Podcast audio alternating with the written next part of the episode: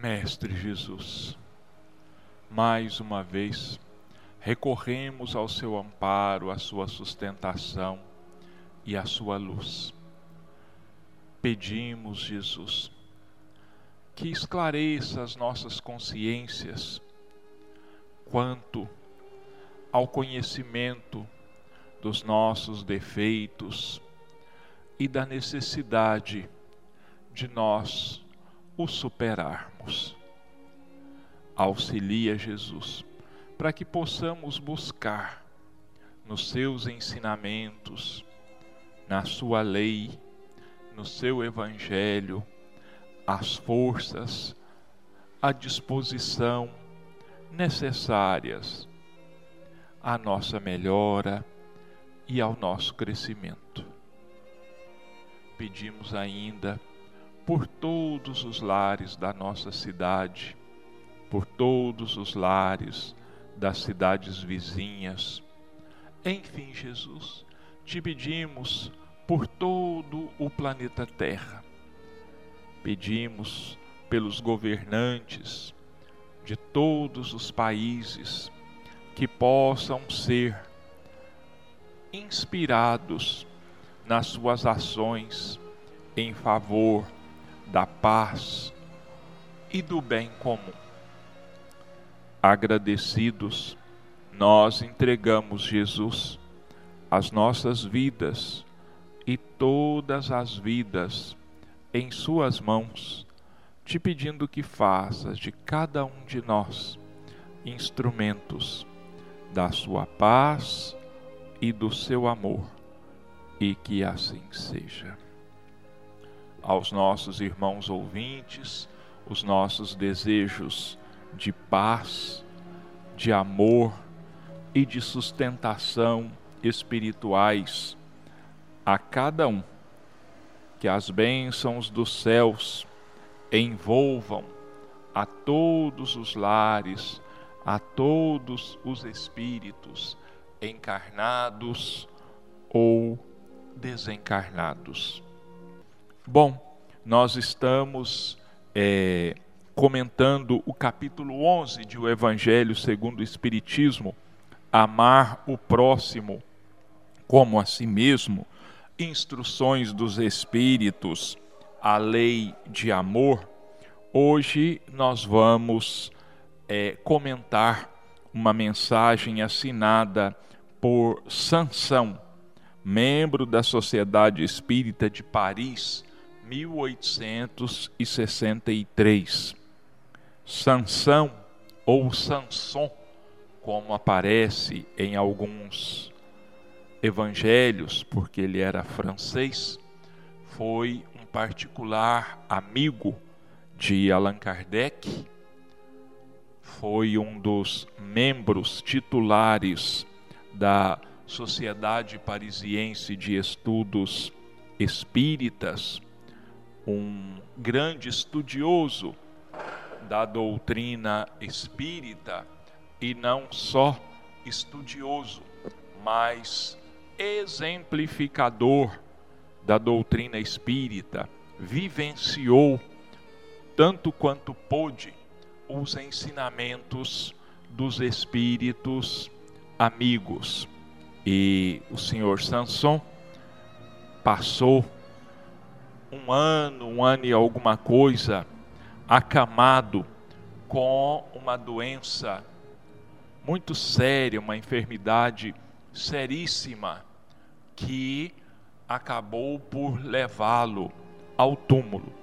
E antes de desencarnar, ele escreveu uma carta a Allan Kardec pedindo o especial favor, se Deus o permitisse, que ele fosse evocado depois de sua morte o mais rápido que o Allan Kardec achasse que pudesse ser.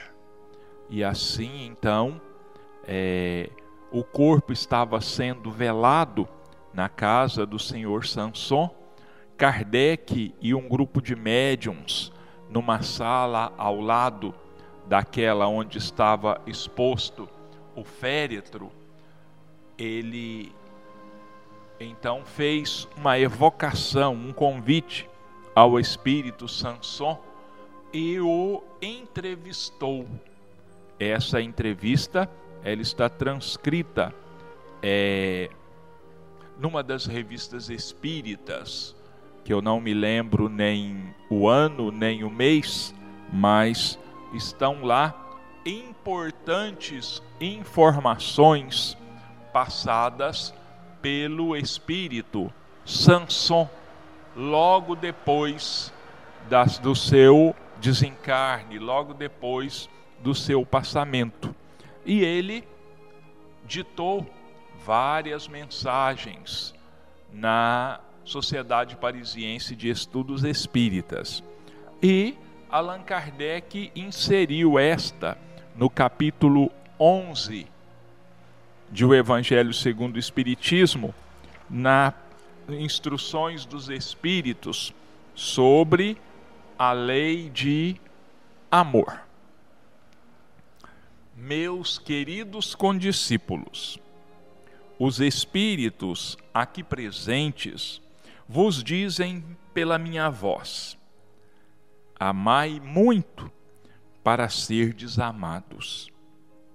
Tão justo é este pensamento que nele encontrareis tudo quanto consola e acalma as penas de cada dia. Ou melhor, fazendo isso, de tal maneira vos elevareis acima da matéria que vos espiritualizareis antes mesmo de despirdes o vosso corpo terreno.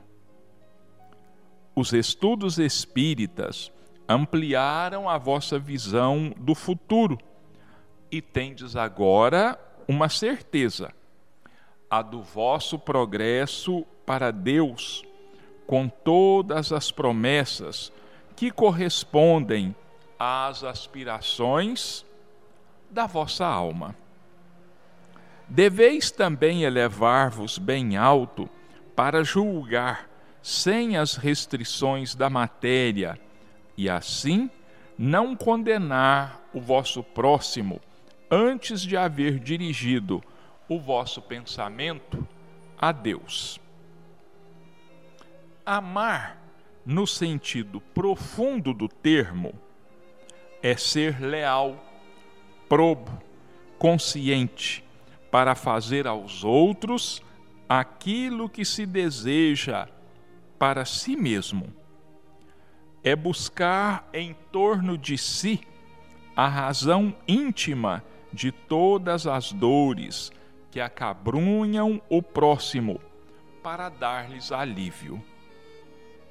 É encarar a grande família humana como a sua própria, porque esta família ireis reencontrar um dia em mundos mais adiantados, pois os espíritos que a constituem são, como vós, filhos de Deus, marcados na fronte para se elevarem ao infinito. É por isso que não podeis recusar aos vossos irmãos aquilo que Deus vos deu com liberalidade, pois, de vossa parte, seríeis muito felizes se vossos irmãos vos dessem aquilo de que tendes necessidade. A todos os sofrimentos dispensai, pois, uma palavra de ajuda e de esperança para vos fazerdes todo amor e todo justiça. Crede que estas sábias palavras, amai muito para serdes amados, seguirão o seu curso. Essa máxima é revolucionária e segue uma rota firme e invariável. Mas vós já haveis progredido, vós que me escutais. Sois infinitamente melhores do que há cem anos. De tal maneira vos modificastes para melhor, que aceitais hoje, sem repulsa, uma infinidade de ideias novas sobre a liberdade e a fraternidade que antigamente teríeis rejeitado. Pois daqui a cem anos aceitareis também, com a mesma facilidade, aquelas que ainda não puderam entrar em vossa cabeça. Hoje, que o movimento espírita avançou bastante, vede com que rapidez as ideias de justiça e de renovação contidas nos ditados dos espíritos são aceitas pela metade das pessoas inteligentes. É que essas ideias correspondem ao que há de divino em nós, em vós. É que estáis preparados por uma semeadura fecunda a do último século, que implantou na sociedade as grandes ideias de progresso. E como tudo se encadeia sob as ordens do Altíssimo, todas as lições recebidas e assimiladas resultarão nessa mudança universal do amor ao próximo. Graças a ela, os espíritos encarnados, melhor julgando e melhor sentindo, dar-se-ão as mãos até os confins de vosso planeta. Todos se reunirão para entender-se e amar-se, destruindo todas as injustiças, todas as causas de desentendimento entre os povos. Grandes pensamentos de renovação pelo Espiritismo, tão bem exposto em O Livro dos Espíritos, produzirás o grande milagre do século futuro, o da reunião de todos os interesses materiais e espirituais dos homens, pela aplicação desta máxima bem compreendida. Amai muito para serdes amados.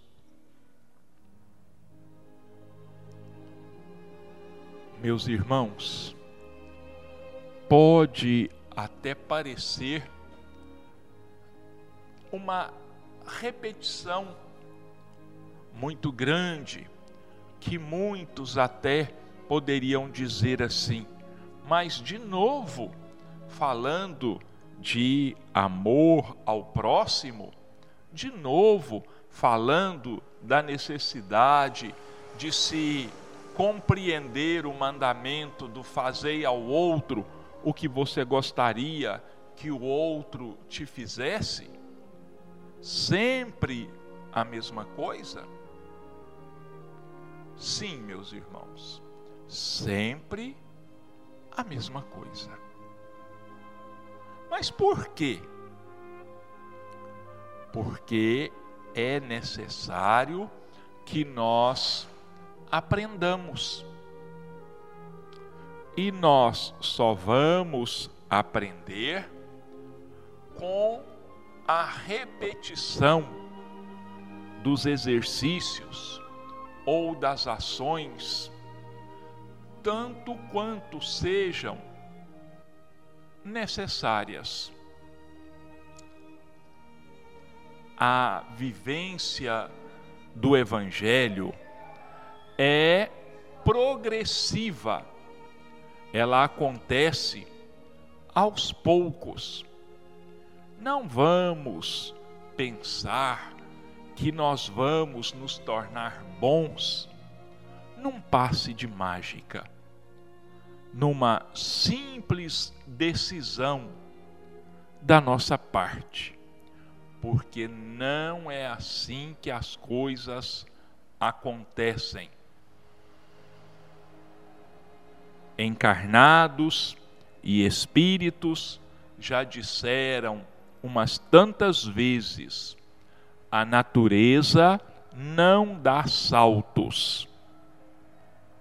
O progresso é infinito, sim, mas ele é muito lento, às vezes até mesmo imperceptível.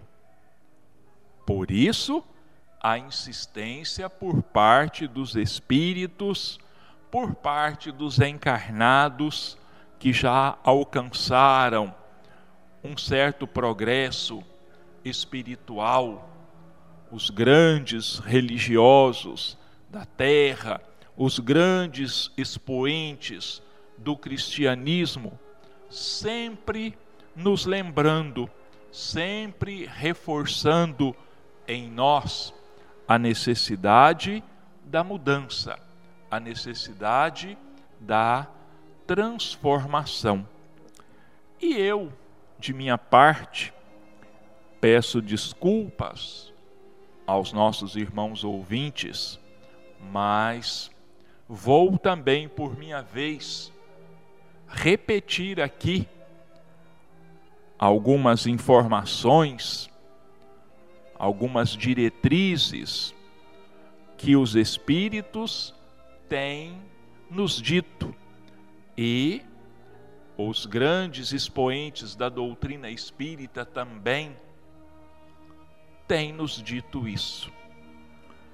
O Espiritismo é um dos caminhos que mais rapidamente nos levarão ao progresso moral e espiritual.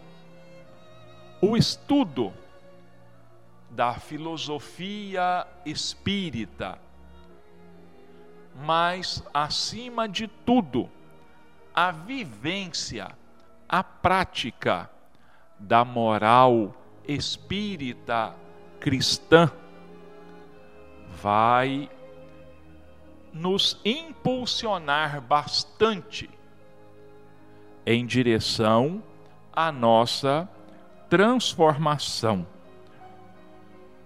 Olha, veja bem o que o Sanson diz aqui no primeiro parágrafo da sua mensagem. Meus queridos condiscípulos. Por que, que ele está dizendo meus queridos condiscípulos? Porque ele estava falando aos seus colegas de estudo. Ele fora da carne, já desencarnado, e os demais ainda encarnados. Então, meus queridos condiscípulos, os espíritos aqui presentes vos dizem pela minha voz: amai muito para serdes amados.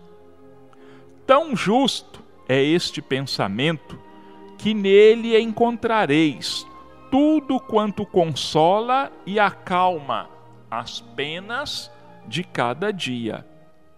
Olha, vou repetir. Tão justo é este pensamento que nele encontrareis tudo quanto consola e acalma as penas de cada dia.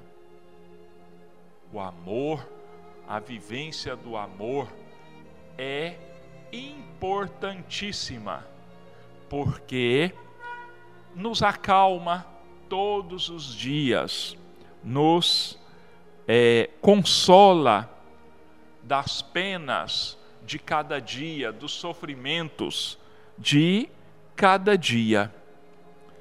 E ele continua, ou melhor, fazendo isso de tal maneira vos elevareis acima da matéria, que vos espiritualizareis antes mesmo de despirdes o vosso corpo terreno.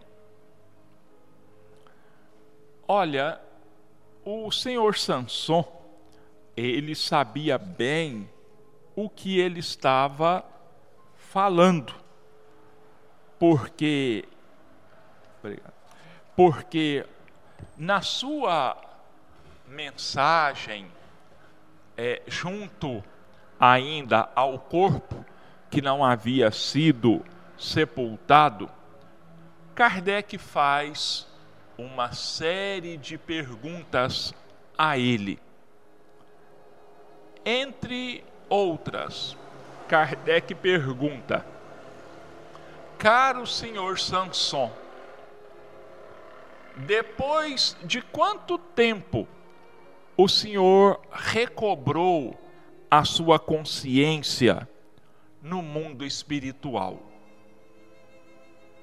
Aí ele disse: Olha, acredito eu que depois de umas oito horas de ter desencarnado, eu despertei no mundo espiritual.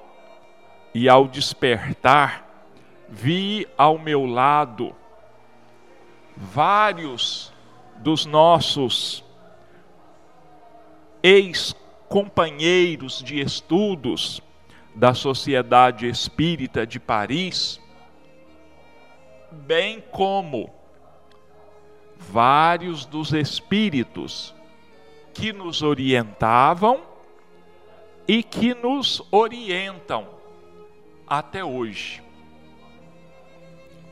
Aí o Kardec torna a perguntar: e quanto à sua saúde?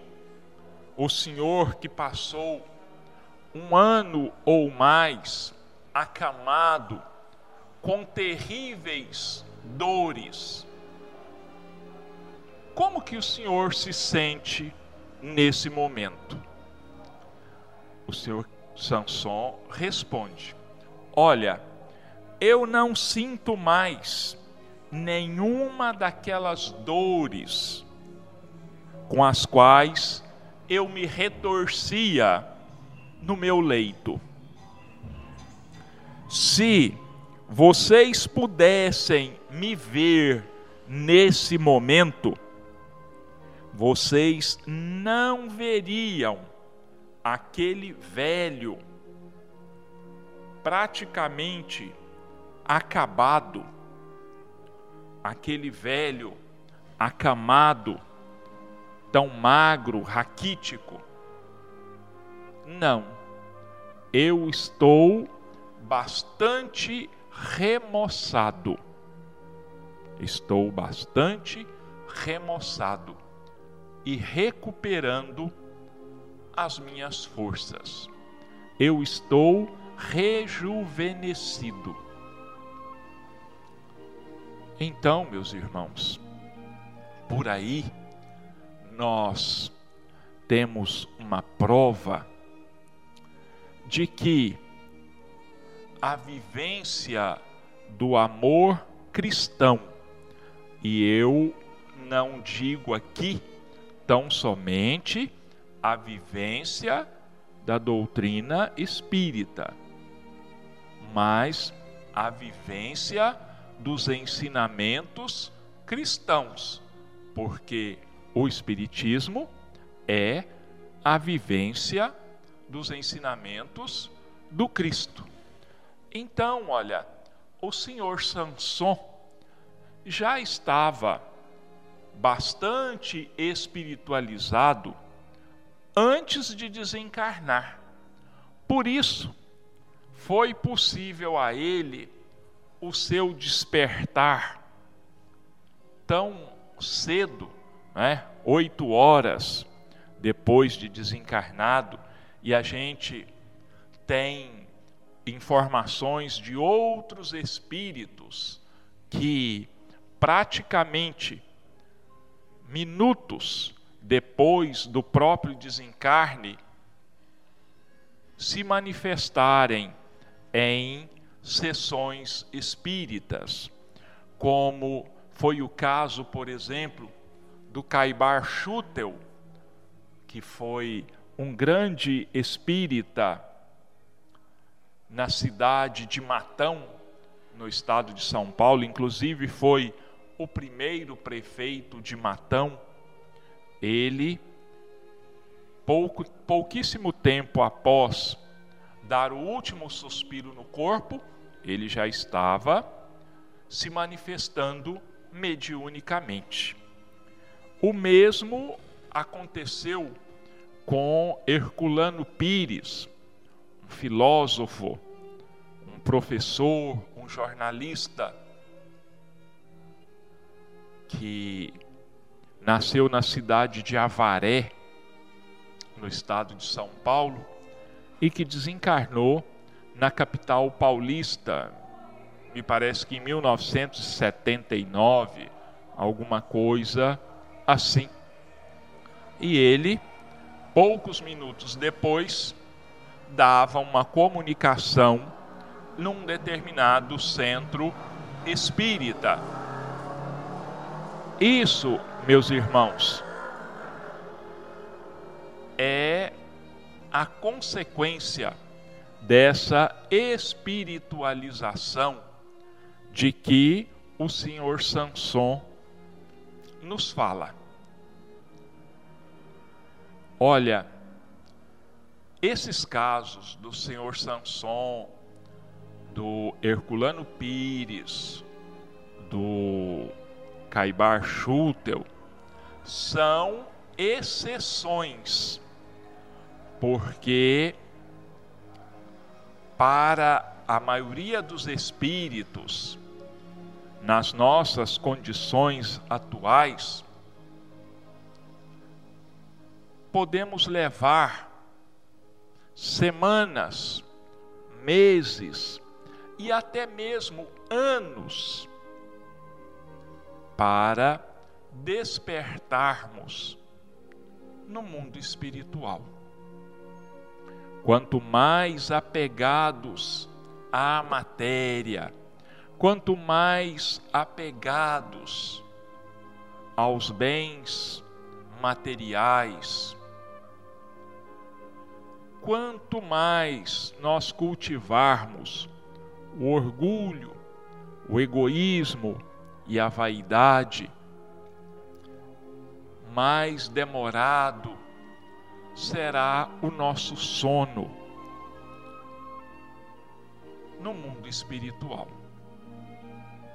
Então, se nós quisermos, desde agora, garantirmos uma relativa paz, uma relativa serenidade no mundo dos espíritos, nós vamos ter que vivenciar a lei de amor.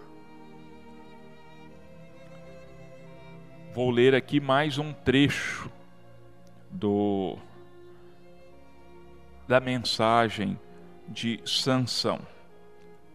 Amar, no sentido profundo do termo, é ser leal, probo, consciente para fazer aos outros aquilo que se deseja para si mesmo. Quem é bastante louco que queira ser odiado, que, se, que queira ser desprezado, que queira ser amaldiçoado, que queira ser abandonado pelos amigos, pelos familiares. Ninguém, absolutamente nenhum de nós, em sã consciência, buscaria isso. Então, quando nós vivenciamos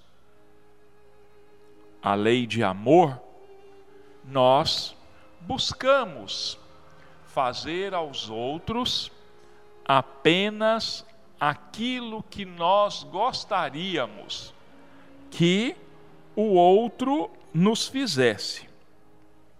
É buscar em torno de si, diz o senhor Sanson. É buscar em torno de si a razão íntima de todas as dores que acabrunham o próximo para dar-lhes alívio. É encarar a grande família humana como a sua própria, porque esta família ireis reencontrar um dia em mundos mais adiantados, pois os espíritos que os, a constituem são como vós, filhos de Deus, marcados na fronte para se elevarem ao infinito. A morte, ou mais precisamente, como o Espiritismo ensina, o desencarne, nos separa uns dos outros, mas nos afirma positivamente que nós nos reencontraremos um dia em planos mais avançados, em planos mais evoluídos, porque todos nós vamos evoluir, vamos crescer. É certo que alguns aprendem primeiro, alguns aprendem mais rapidamente, com maior profundidade. Esses caminham mais rapidamente na estrada do progresso. Outros, como nós, somos retardatários, estamos bem atrás nessa caminhada, estamos bastante atrasados em relação aos outros, mas tenhamos a mais absoluta certeza de que, mesmo atrasados, um dia nós vamos acordar, vamos acelerar a nossa caminhada e vamos alcançar aqueles que estão à nossa frente. Mesmo porque, na grande maioria das vezes, esses que progrediram mais rapidamente, esses que caminharam mais à nossa frente, muitas vezes, com pena dos nossos sofrimentos, da nossa ignorância, da nossa cegueira, voltam sobre os próprios passos para nos guiarem, para nos instruírem, para nos ampararem. Alguns, com um desprendimento ainda maior, com um amor, uma compaixão ainda maior pela nossa triste sorte, reencarnam no núcleo familiar ou próximos ao núcleo familiar para nos orientarem mais de perto, para nos ajudarem de uma forma mais efetiva. Mas lembrando aos nossos irmãos, eles voltam em espírito ou reencarnam mas eles apenas podem nos aconselhar, eles apenas podem nos ensinar, nos orientar, tomar a decisão, nos melhorarmos, buscarmos o bom caminho é algo que ninguém pode fazer por nós. É uma tarefa pessoal. Ninguém assume as nossas dores. Ninguém assume as nossas culpas, a não sermos nós mesmos. E ninguém resgata os nossos débitos, a não sermos nós pessoalmente. Então, meus irmãos, sabendo disso, está mais do que na hora de nós nos decidirmos pela vivência da lei do amor, seguirmos o ensinamento dos Espíritos que foram passados através da mensagem do Senhor Sansão.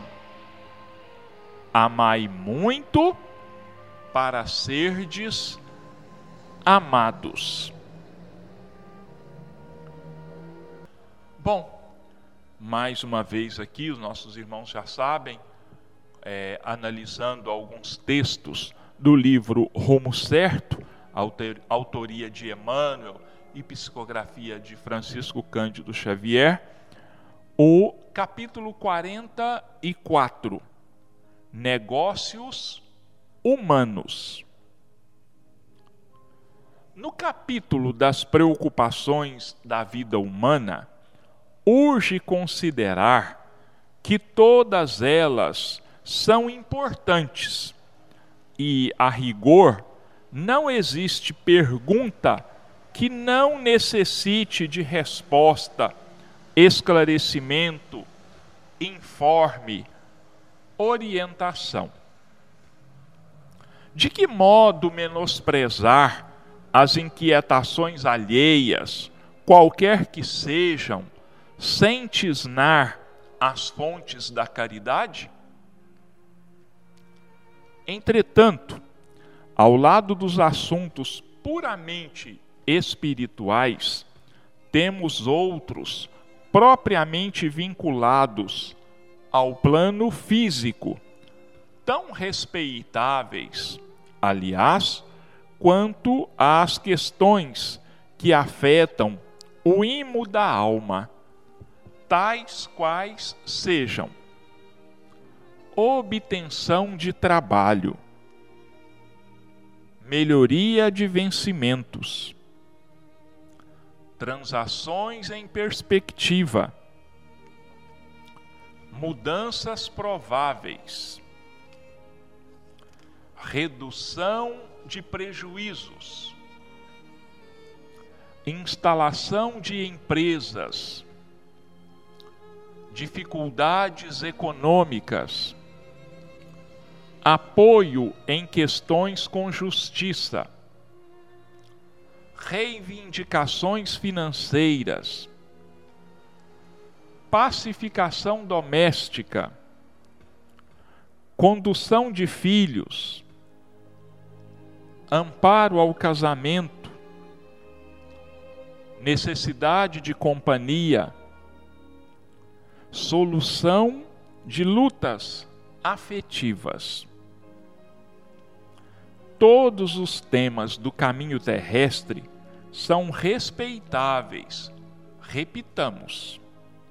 No entanto, sempre que te surjam no dia a dia, recorda que são eles os testes da escola humana em que te encontras, a fim de que aprendas a decidir e a escolher nas trilhas da existência, e para que realizes o melhor nas tarefas de que te deves desincumbir. Por semelhante motivo, sempre que problemas de natureza material te asfixiem no clima das tribulações terrenas, não exijas a opinião dos outros nas responsabilidades que te dizem respeito e sim recorre à prece, rogando o socorro da inspiração divina para que as medidas que te caiba promover ou patrocinar, de vez que, em qualquer caso de consciência, a decisão pertence a cada um de nós, com as repercussões naturais e justas diante das leis de Deus. Emmanuel, como sempre, muito claro nas suas colocações, muito objetivo nos seus ensinamentos, quando vem nos esclarecer sobre negócios humanos. Quem é que não tem preocupações em arrumar um emprego ou mudar de emprego para um emprego melhor, aumentar, buscar um salário maior? Quem é que não tem preocupações com a família, com os filhos? Às vezes, uma pequena questão ou maior com a justiça e com tantos outros casos né, que aparecem durante a nossa vida. Todos nós passamos por isso. Um ou outro problema, ou vários, sempre estão nos acompanhando, sempre surgem diante de nós. E qual é, qual deve ser a nossa atitude diante disso? Cruzarmos os braços, esperarmos a solução cair de forma milagrosa em nossos braços? Claro que os nossos irmãos sabem que isso absolutamente não funciona. Cada problema requer um trabalho diferente, uma ação específica para serem resolvidos. Podemos receber orientação, podemos receber conselhos, podemos receber inspiração, intuição sobre a melhor maneira de procedermos. Mas, acima de tudo, não podemos nunca nos esquecer da necessidade da prece em toda e qualquer circunstância. Porque a prece não é para ser feita apenas nos momentos de dificuldade, não. Não agradecer pelas bênçãos é um sintoma muito grande de ingratidão. Por que nos lembrarmos de Deus só na hora das dores, dos sofrimentos e dos problemas. Absolutamente isso não é correto. Então nós vamos, em qualquer circunstância, nós vamos recorrer à prece pedindo orientação para que consigamos resolver os nossos problemas. Olha, meus irmãos, é muito importante que a gente se lembre que não adianta nós pedirmos a Deus, a Jesus, aos santos, aos espíritos que resolvam os nossos problemas.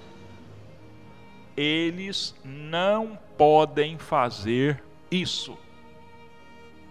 Eles podem nos fortalecer, eles podem nos orientar, podem nos auxiliar, mas o trabalho de resolver a questão, de, como se diz por aqui, encontrar o fio da meada, é uma coisa que diz respeito a cada um em particular.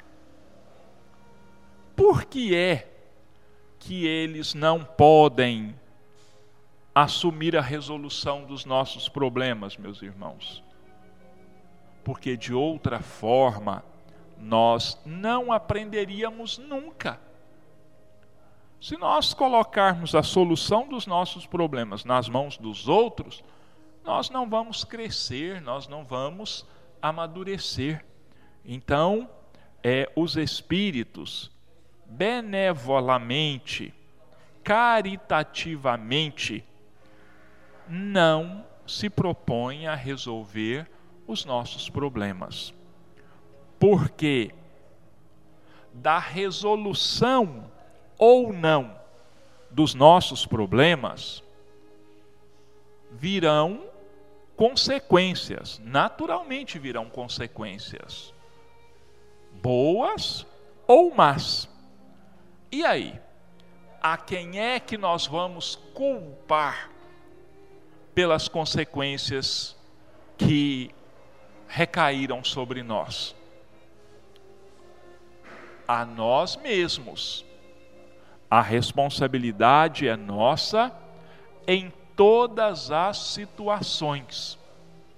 Não queiramos passar aquilo que é de responsabilidade nossa para os outros. Isso não é possível. Isso não é possível.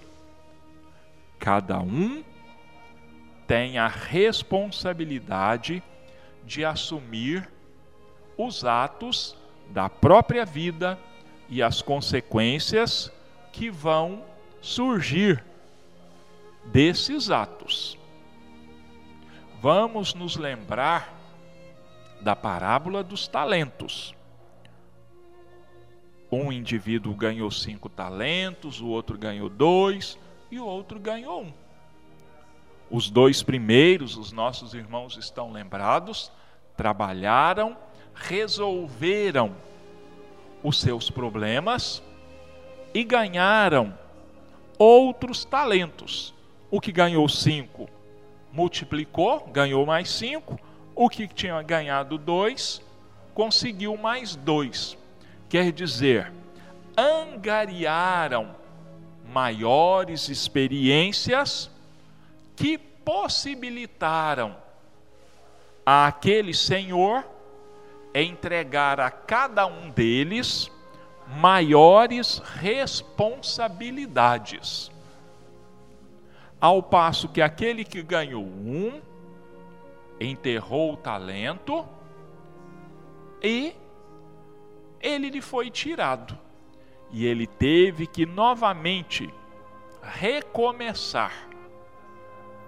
Ele recomeçou a sua caminhada do zero, sem nenhuma experiência, porque ele não tinha buscado no trabalho, na resolução dos próprios problemas, a aquisição de experiências. Então ele teve que lidar outra vez com os mesmos problemas, com as mesmas dificuldades. Bom, nossos irmãos, nosso tempo acabou.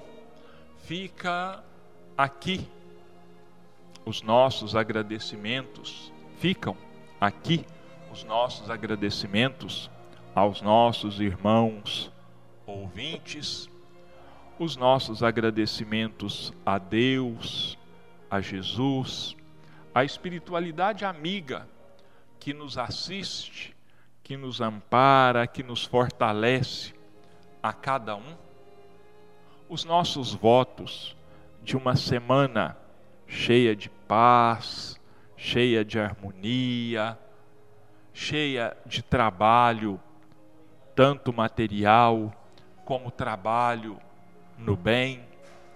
que a paz se faça em cada um dos lares. E nós encerramos com a prece que Jesus nos ensinou. Pai nosso, que estás nos céus, santificado seja o teu nome. Venha a nós o teu reino. Seja feita a tua vontade, assim na terra como nos céus. O pão nosso de cada dia dá-nos hoje, Senhor. Perdoa-nos as nossas ofensas, assim como nós perdoamos a todos aqueles que nos tenham ofendido. E não nos deixa entregues às tentações, mas livra-nos de todo mal. E que assim seja.